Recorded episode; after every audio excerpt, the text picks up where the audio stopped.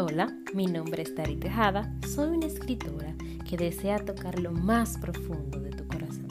También soy blogger, speaker y modelo por diversión.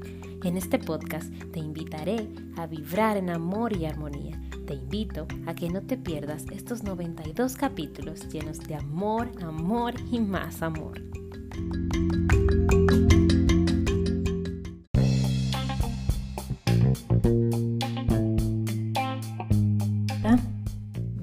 Batalla campal. La mayor de las guerras no existe con quienes quedan fuera.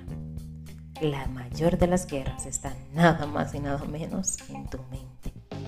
Es un tanto irónico, porque sin ella simplemente no podemos. Es nuestro todo. Pero hay temporadas en las que pareciera que nos tragamos un montón de nubes negras y no hay otra cosa más que pensar que no sean en cosas negativas y malas. Cada vez que leo la palabra me doy cuenta qué tan cierta es y cómo concuerda todo lo que en ella leo. Y dice que nuestra mente es el mayor campo de batalla.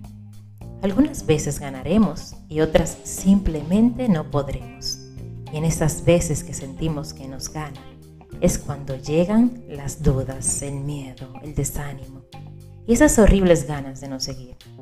Hay muchos estudios que explican perfectamente las funciones de nuestro cerebro.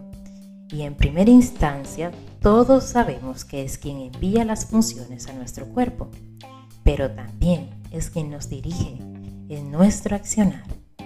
Y así como ejercitamos nuestro cuerpo, debe ser ejercitada correctamente. Del dicho al hecho hay mucho trecho. Y definitivamente esta acción no es tan fácil de hacer, pero tampoco es imposible. Llevas años viendo y viviendo cosas no tan agradables y muchas de las veces es tan agotador que eliges no pelear más y te rindes, pero la verdadera magia ocurre cuando vuelves a intentarlo una vez más. Los pensamientos negativos son intrusivos y la mayoría del tiempo nos dejamos dominar por ellos. Es como si nos tomaran de la mano y nos llevaran donde ellos quisieran y nos aprietan y no nos quieren soltar.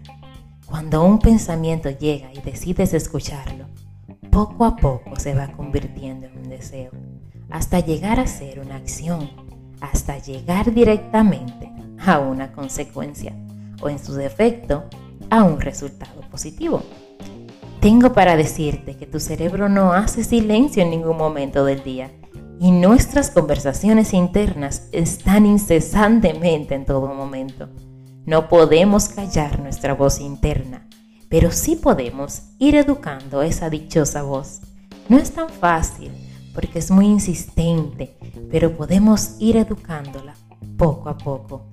Aprender a ver nuestros pensamientos malos como nubes que van pasando y no detenernos a mirar, mucho menos a contestar hay un versículo en la Biblia que claramente nos dice, todo lo que es verdadero, todo lo honesto, todo lo justo, todo lo puro, todo lo amable, todo lo que es de buen nombre, si hay virtud alguna, si algo digno de alabanza, en esto pensad. Filipenses 4:8 claramente nos envía a combatir a esas nubes negras que llegan y quieren hacer morada en nosotros. Estas son las armas más poderosas para ir paso a paso e ir aprendiendo a ver la vida de otra manera. No permitas que hagan morada en ti. Mira que te mando que te esfuerces y seas valiente, te dice Dios hoy. No te rindas. Esto pronto pasará. Vamos a ser fuentes de amor, fe y esperanza.